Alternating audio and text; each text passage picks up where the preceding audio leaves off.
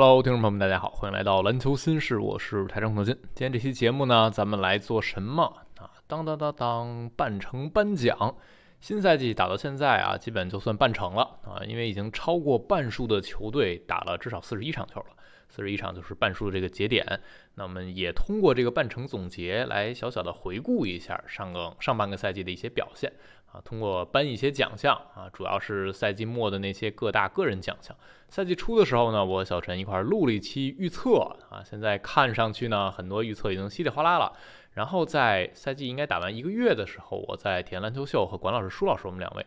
啊，三位一块儿也做了一个小的首月的总结，大家也可以有兴趣啊翻出来听一听。现在这个半程我的一些个人的选择有什么变化？我们进入 MVP 啊，MVP 呢，我给到的是恩比德，因为最近这个啊直观的感受还是比较强烈啊，正面击败了约基奇。一场比赛拿四十加十助攻啊，那个表现还是很有说服力的。前面大家可能还觉得恩比德会打弱队，刷的数据比较狠啊，然后打强队的时候，整体七六人的表现一般，恩比德有些缺席。但是这场球还是有一定的说服力。而且我们想说的就是，啊，即便是打弱队，你能打出那样的数据，我觉得也是一种能力啊。前面我也录过一期节目提到过，应该是在周报里吧，就你能虐菜虐得这么稳也行。现在呢，这个赛季恩比德场均三十五点一分，十一点六篮板，六点一助攻，还有一点一抢断，一点九盖帽啊，真实命中率是百分之六十五。这串数据往这一摆，就已经很有说服力了。同时呢，恩比德他的场均得分是比上赛季进一步飙高，这还是在这个赛季每晚只打三十四点二分钟的情况之下做到的。这是什么概念？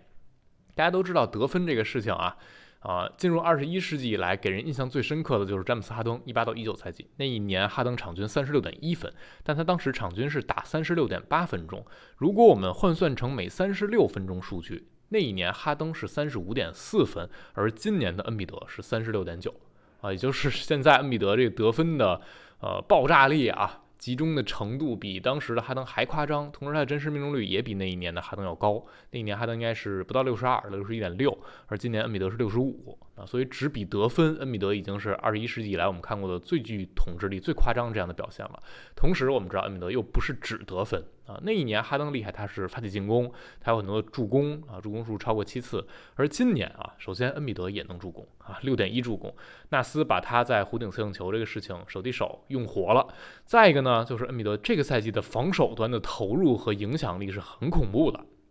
今年的恩比德他在六英尺之内啊。限制对方的命中率，就是防对方的出手次数应该是第二多的，然后限制对方命中率也是超过十个百分点，这是很恐怖的。因此，现在这个赛季的恩比德半程啊，到现在为止，他的 EPM 就是一体化数据啊，这个 EPM 他的攻守都是在联盟前十，是唯一一个做到这一点的球员。啊，他的总 EPM 也就是联盟的第一，而且现在已经稍稍和亚历山大拉开一点小差距了。他第一，亚历山大第二，字母是第三啊，这三个人之间彼此拉开了一点差距，而三个人和后边的人拉开的差距也比较大啊。于老师是掉下去了，所以在流失哈登的情况之下呢，这个赛季七六人的战绩没有明显的下滑，他们还在东部的最顶层的集团啊，可能凯尔特人是独一档，然后剩下这个下边的集团里呢。呃，七六人和雄鹿是紧紧的咬在一起的。那在没有了哈登情况之下，恩比德的更具统治力的表现是七六人能达成这样的一个重要的原因。所以半程 MVP 我是还是给到恩比德了啊。然后我们说最佳防守球员，最佳防守球员呢，我给到是戈贝尔啊。赛季初首月那会儿，我好像给的是霍姆格伦。现在戈贝尔场均十三点四分，十二点四篮板，二点二盖帽啊，他的场均篮板是第二，盖帽是第七，这些都是很正常的数据。然后六英尺之内降低对手的命中率达到了恐怖的百分之十四点七，非常惊人啊！在上赛季沉寂了一个赛季之后，大家也在猜测戈贝尔会不会就此下滑。那今年他又找回了自己在防守一端的统治力。所以森林狼队呢，也借此实现了换戈贝尔时候的一个目标啊。他们本赛季的防守表现是稳居联盟第一了。而当戈贝尔在场和他不在场时相比，狼队这赛季百回合要少丢九点一分，这个数值是森林狼全队第一的啊。有戈贝尔在篮下镇守的时候，森林狼会大大的降低对方的有效命中率和罚球率。啊，而且在啊戈贝尔在场的时候，对方的四英尺之内的出手占比也比他不在的时候降低五点九个百分点，命中率下降六点六个百分点。所以这些数据往这一摆，你就能勾勒出这个轮廓了啊。防守最强球队，防守最好那名球员，最重要的名球员，他在场的时候会让对方不敢在篮下出手，而攻到篮下之后的效率大大的下滑。同时，森林狼也可以不付出那么多犯规的代价。当然呢，啊，戈贝尔在场的时候，他们的造失误率会低一些。戈贝尔不在，他们防的可能更有侵略性，所以这是一个此消彼长。但是整体来看，戈贝尔这个赛季的防守的统治力又回到了他之前三次拿最佳防守权那个级别，所以半程最佳防守权给他。最佳新秀呢，我给文班亚马。啊，首月的时候基本上无悬念一边倒给到霍姆格伦啊，因为霍姆格伦刚才是那个时候啊是又高产又高效，文班亚马还是挺挣扎的，效率非常低。但是最近啊，文班已经打回来了。现在文班场均十九点八分、十点一篮板、一点一抢断、三点一盖帽啊，他的所有数据啊在新秀里得分是第一，篮板第一，盖帽第一，助攻第五啊，而且他的盖帽是全联盟第一，这一切都是在场均二十八点五分钟的时间里做到的。我们知道文班打独行侠那场赛前热身崴了一下脚，在那之后呢就受到严格的出场时间控制啊，应该在那之后只有一场球打了超过二十七分钟，在这段时间里他的背靠背也是不打的。那在这样的情况之下，他反而效率还是进一步提升了，然后啊进攻的产量也没有明显下滑，这是很恐怖的。这主要的一个节点就是文班亚马打中锋啊，我们前面一直在说。你得让文班啊打一个单五号位就能够激活他的效率啊，让他打得更简单粗暴一些。同时，你给文班配一后卫，他就能打得更好。特雷琼斯进首发之后，文班的表现也不一样了。在文班打中锋之后，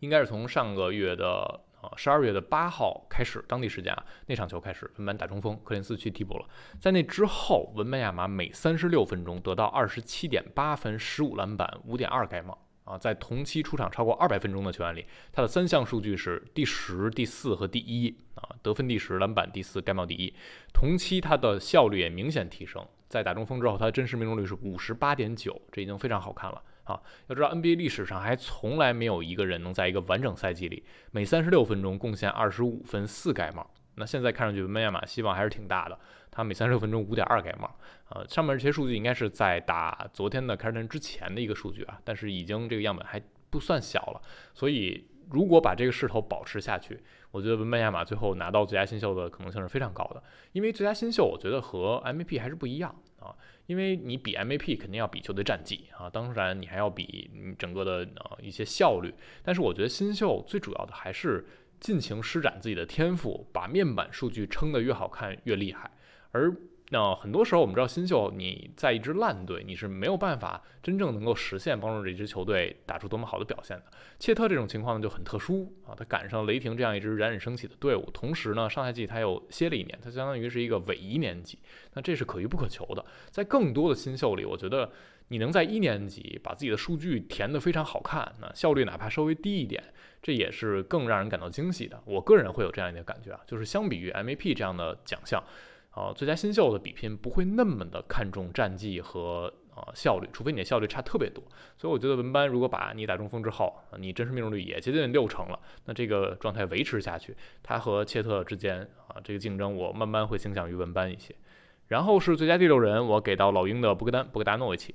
啊，最佳第六人还是有挺多候选人的。博格丹呢，这个赛季场均十六点八分、三点一篮板、二点六助攻、一点四抢断、三分命中率三十六点七，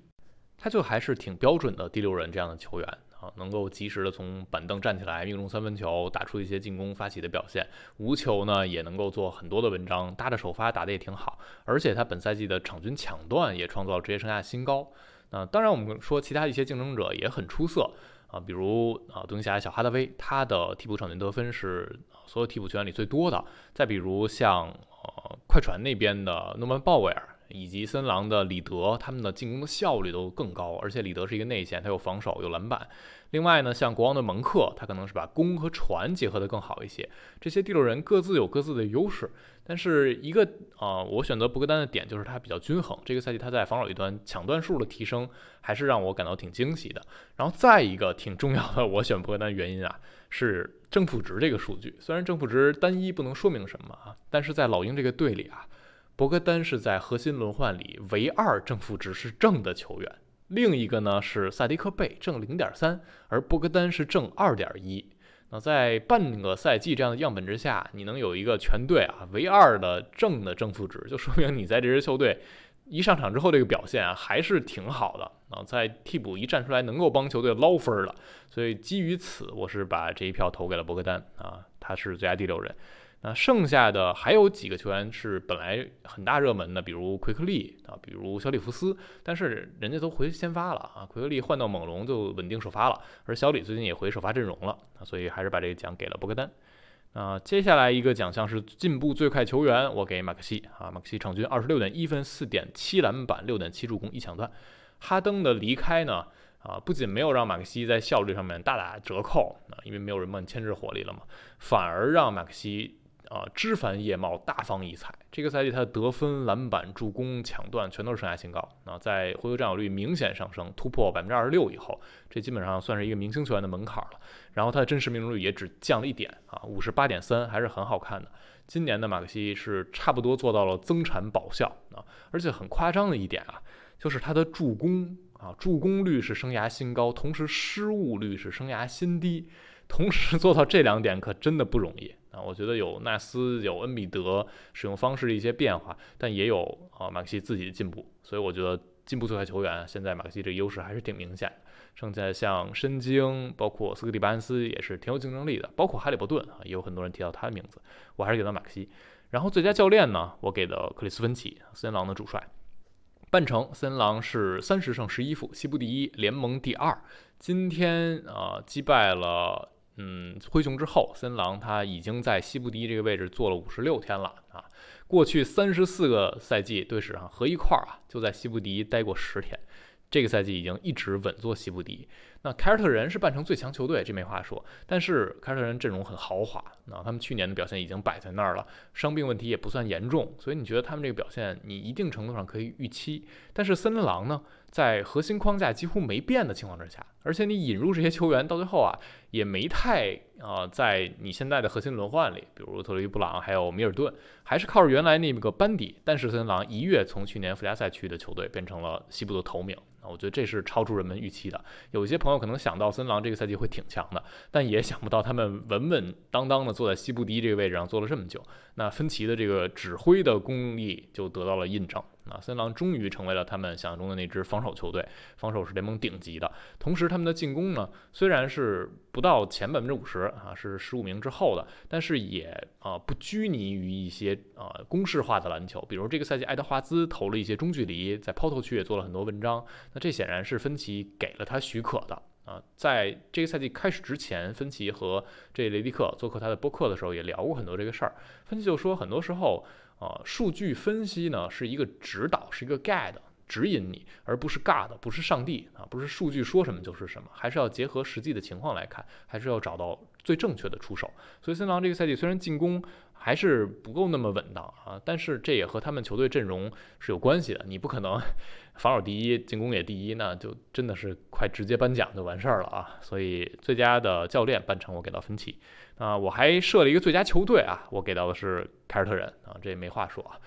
攻联盟第三，守联盟第二，最顶级的球队，独一档的存在。这半程四十一场比赛，凯尔特人正好赢了四百一十分，平均每个夜晚赢对手十分球。那这是什么概念啊？这个半程的净胜分放在绿军队史能排在第四位。他们上一次半程能有这么高的净胜分，还是二零零七到零八赛季啊？那一年球队前四十一场一共赢了四百五十二分，最终那年凯尔特人夺冠了。那从队史表现来看，绿军半程赢分最多的六个赛季里啊，他们四次都拿了冠军，那还有两次是倒在东部决赛。那今年的半程的总净胜分是在啊队史上排名第四的，大家想象一下这个位置啊，今年凯尔特人能不能升起他们的第十八面冠军旗？我们一起来期待一下下半程。那另外呢，我还找了几个点想跟大家聊一下，比如半程我给了一个最佳惊喜，或者说最大惊喜。对我来说，最大惊喜啊，我选的这个点是雷霆队的三分球啊。雷霆今天打完之后，他们的三分命中率应该是三十九点二，全联盟第二啊，场均出手三十三点八次，第十七，也就是中游的出手水平、出手的产量，然后顶级的投射命中率。那这个事情还是超出了人们一些预想的，因为就在不算遥远的两个赛季之前。也就是呃二一到二二赛季那一年呢，雷霆场均扔三十七点四个三分球，是联盟第七多的，但是命中率是三十二点三啊，全联盟垫底。当时的雷霆还是投不进远投的球队啊，谁打谁都放他们，然后非常尴尬。上个赛季呢，雷霆已经进步了，那他们的出手稍微降低，三十四点一来到第十一，但是命中率提升到了三十五点六。是联盟第十七，也就是命中率已经到了联盟中游附近了。那今年一跃成为了联盟最准的三分球队之一啊，所以也导致了有很多球迷网友在看雷霆球的时候就说：“哎，赶上吃饺子了，今天投的准。”那是您最近没看雷霆的球啊，这个赛季一直挺准的。我们看啊，雷霆前九人轮换有七个人三分命中率是超过百分之四十的。啊，这是非常恐怖的。那唯二没有超过百分之四十那俩人是谁？一个是约什基迪，这是典型的雷霆核心阵容里最不能投的点。但是吉迪这个赛季三分命中率三十五点七，也是他职业生涯新高的。三十五点七对于一个不能投的球员来说，我觉得已经可以接受了，是不是？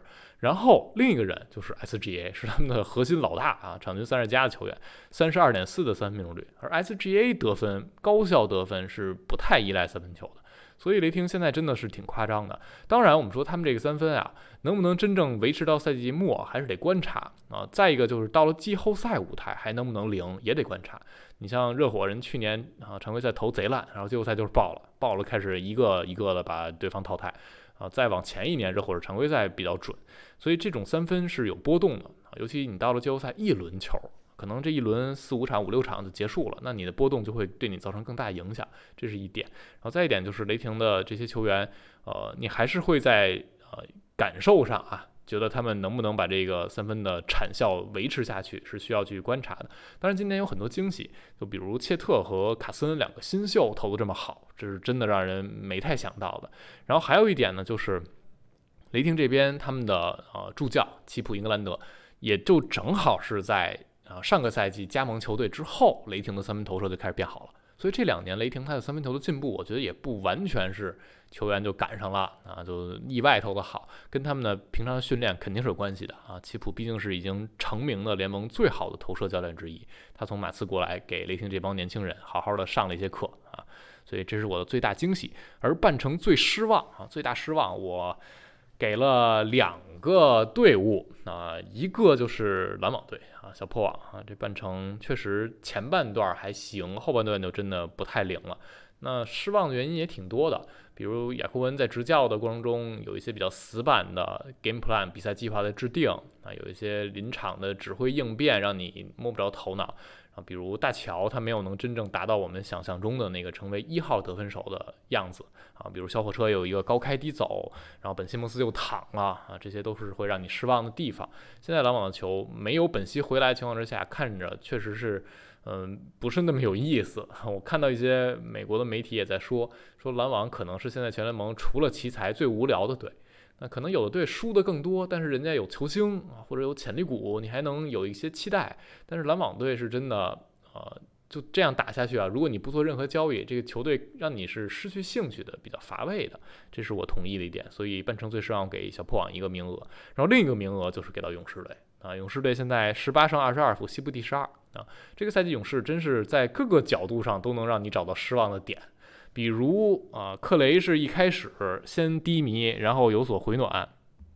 然后呢，啊，维金斯是一直低迷，就回暖的场次就是用一只手来数啊，大部分时候显得很糟糕的。那比如库明加是有过在队中的一些抱怨啊，像追梦还有两次禁赛以及一些队内的风波，那这些就让你觉得。本来勇士把普尔清走换来保罗，是为了在这个赛季保持竞争力，同时让更衣室更稳定，但没有能实现，竞争力也没有啊能打出来。然后你的内部的更衣室也不是那么的稳当，再加上库里也有低迷，科尔的用兵也受质疑，保罗又受伤，真的这个赛季勇士啊。呃，倒了各种各样的霉了啊！可能比他们更倒霉的球队就只有灰熊了。那灰熊我觉得算不上失望，只能是让人沮丧啊！因为伤病这个事情真的是让你没有办法去预测了啊！所以两支啊让我很失望的球队给到他们半程最失望的这个名额。那最后的最后，我小小的外外的一个小交易啊，也是距离交易截止还有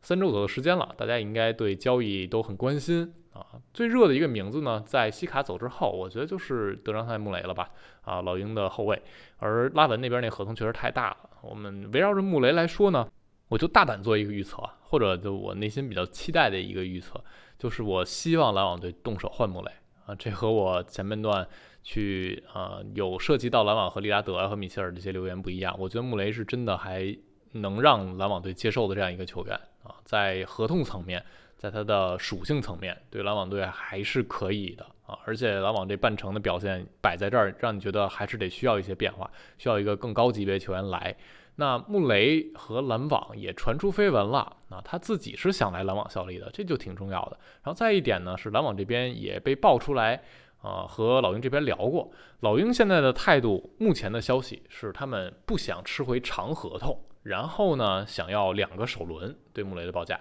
而篮网这边被爆出来呢，不太希望给两首轮，这是现在僵持在这儿的一个原因。但是我觉得是不是可以这样啊？你比如篮网最合适的配平的筹码当然是丁威迪了，到期合同，然后拿一个首轮出来，这个首轮呢？可以是明年篮网自己的首轮啊，因为人家明年火箭有互换权，那通过火箭那边又换来换去啊。明年篮网自己这个首轮呢，是篮网、火箭、雷霆、快船最靠后的那一个，这个首轮就是首轮末了，价值不会太高的。雷霆、快船都挺强的。然后呢，再拿一个首轮，这个首轮从哪儿来？我觉得是不是可以，你再做其他的一笔交易，凑一个首轮签出来？比如罗伊斯·奥尼尔这个到期合同呢，篮网是希望能换一个首轮末的签位，有没有机会？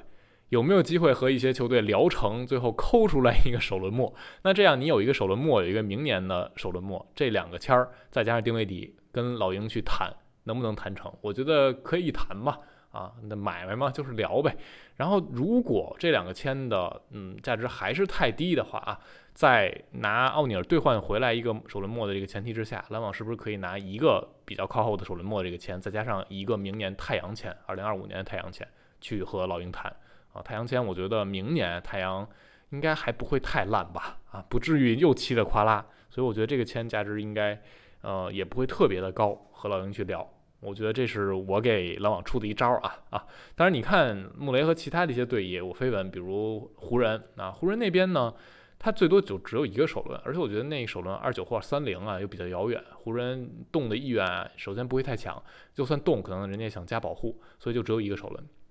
另一个呢是湖人这边，他不愿意出小李。那老鹰是看上去对小李有点兴趣，咱也不知道真的假的啊。那小李加特雷杨这这球咋打，我是不太明白。那你要是出拉塞尔，湖人不出小李出拉塞尔呢？拉塞尔明年球员选项，那这对老鹰来说，人家又不想要。所以我觉得湖人这边筹码可能不是让老鹰那么感兴趣的。那剩下还有俩队，我觉得他们筹码会更好啊，一个尼克斯，一个马刺。人尼克斯配平有现成的福尼耶到期合同啊，明年应该是球队选项，还有一堆选秀权。人马刺呢有奥斯曼，有啊麦克德莫特、刀哥两个到期合同啊，还有一堆明年选秀啊未来的选秀权，所以他们的筹码是够的啊，那就看他们有多足的意愿去换来穆雷了。所以这是以上我的一个预测啊，我是希望小破网有一些行动把穆雷搞过来啊，因为这个球队还是需要有一个更好的球员来带一带的。穆雷来，你还能保留核心框架，就比如奥尼尔和丁威迪都走，然后穆雷来，那这样的一个篮网队的框架，我觉得就在附加赛里会更有竞争力一些